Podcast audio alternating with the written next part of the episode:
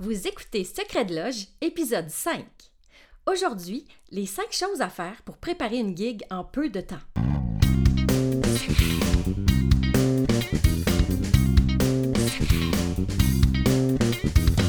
Vous écoutez Secret de Loge, le podcast qui s'adresse à tous ceux qui veulent voir la musique avec un œil nouveau et l'entendre avec une oreille nouvelle. Je m'appelle Élise Béchard, puis je suis multi-instrumentiste, nerd et pédagogue.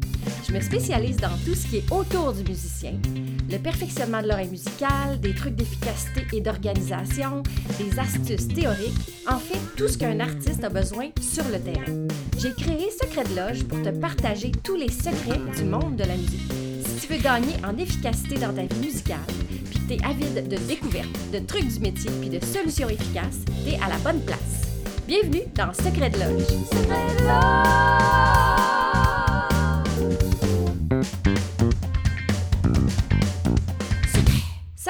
Mon ou ma musico motivé. Ça t'est-tu déjà arrivé d'avoir à monter une gig en peu de jours euh, d'une vingtaine de tonnes puis de pas trop savoir comment t'y prendre pour être efficace? Euh, ça m'est arrivé justement récemment.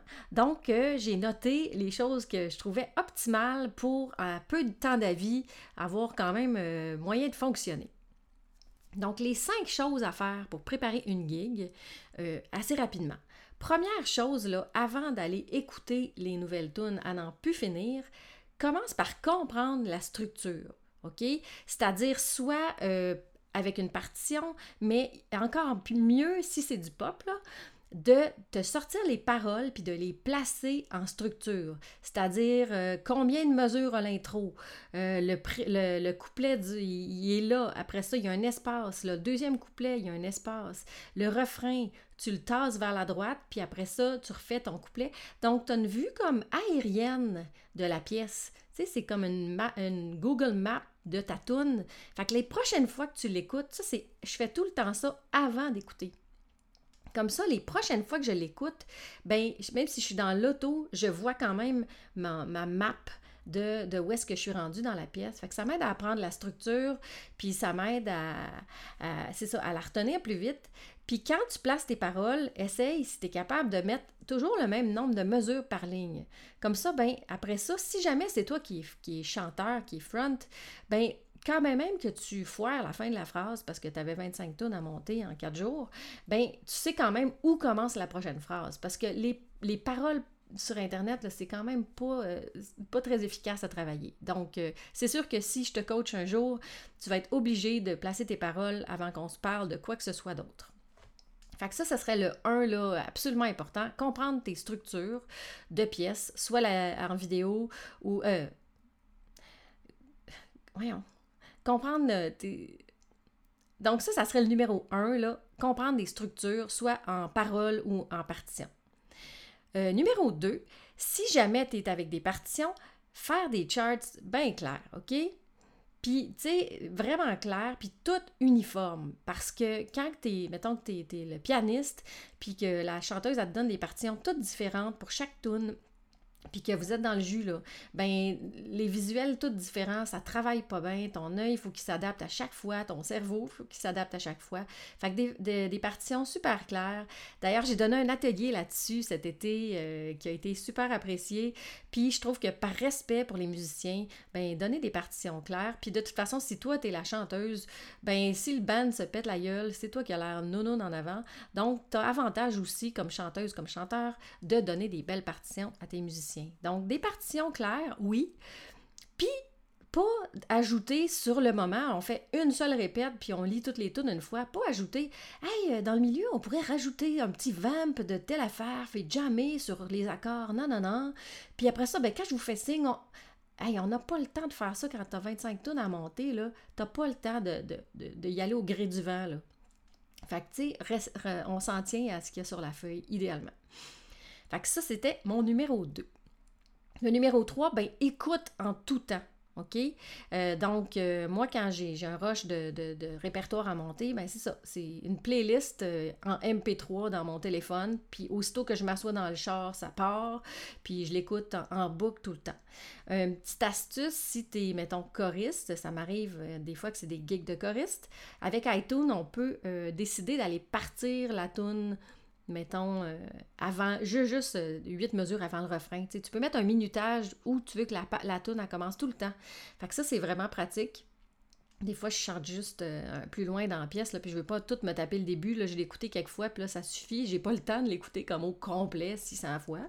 Donc, je vais aller cibler vraiment les bouts où j'ai à travailler. Fait que ça, c'est cool. Tu l'écoutes tout le temps. Fait que ça, c'est mon astuce numéro 3. Parce que pendant que tu l'écoutes, mine de rien, il y a plein d'affaires qui se placent. La progression d'accords, tu, l'apprends. Euh, euh, T'entends, euh, c'est ça, les bacs vocales. Parce que si tu joues de la guitare, ben peut-être que rendu sur le show, euh, l'autre personne n'a pas appris ses bacs vocales, mais toi, tu l'as assez écouté pour te débrouiller. Fait que ça, c'est vraiment un must. notez les vitesses de métronome. Pour la répète et pour le, show aussi, parce que si on suffit juste à notre instinct, euh, je le sais que quand on est un peu stressé, ben on part les tunes pas mal plus vite. Fait que c'est pas tout le temps winner quand il y a des bouts super vite dedans.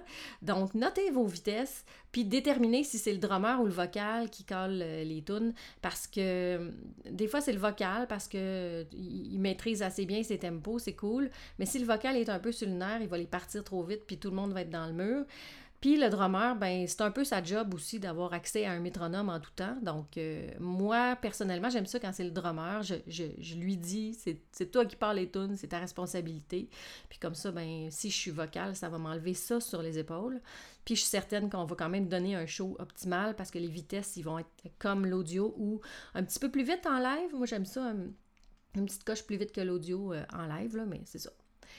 Puis, euh, dernier, dernier petit truc euh, important pour moi, je trouve, c'est de planifier une fin. Parce que, tu sais, quand tu fais une gig de pop, euh, tu as des audios à l'écouter, mais ça arrive souvent que sur l'audio, c'est un fade-out. Ben, on va arriver en répète, puis là, on va gosser sur, voyons, comment on pourrait finir ça? Ben non, là. OK, là, le, band leader va décider de la fin, il va l'écrire sur sa partition, puis il va l'expliquer comme il faut à tout le monde, puis comme ça, on va toujours faire la même fin. Parce que on peut pas finir en espérant qu'on va tout finir en même temps en se regardant. Oui, là, si on est assez euh, pro, on peut le faire, mais, mais c'est pas jouer safe. Moi, j'appelle pas ça jouer safe. Ça va rendre tout le monde insécure. Puis, euh, tu sais, comme pour une gig de 25 tonnes, on peut pas espérer qu'il va en avoir 20 qu'on n'a pas de fin. Là. Fait que planifiez donc une fin d'avance. Euh, le band leader peut le planifier avant la répète, parce que des fois, ça va arriver qu'on va faire une seule répète. Bon, mais ben, la fin, elle va être planifiée, soit écrite sur une partition, soit euh, décidée puis envoyée à tout le monde. Puis comme ça, ben, on gosse pas 20 minutes pour pratiquer la toune, puis 20 minutes pour trouver une fin. Quelle belle perte de temps. Donc, euh, je vous résume mes cinq choses à faire pour préparer une gig en peu de temps, selon moi, puis c'est sûr qu'il y en a plein d'autres, mais ça, c'est ce que je trouve super importante.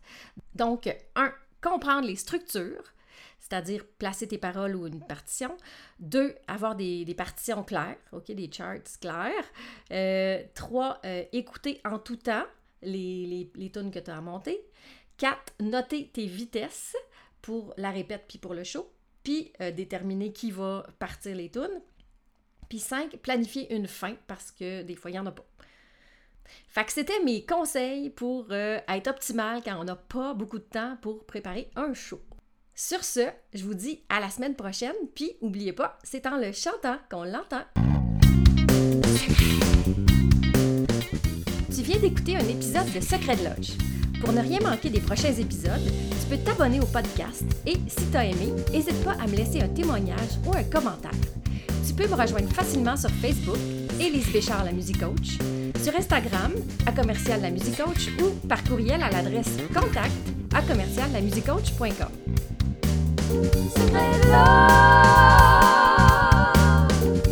Merci d'avoir été là et à très bientôt dans le prochain épisode.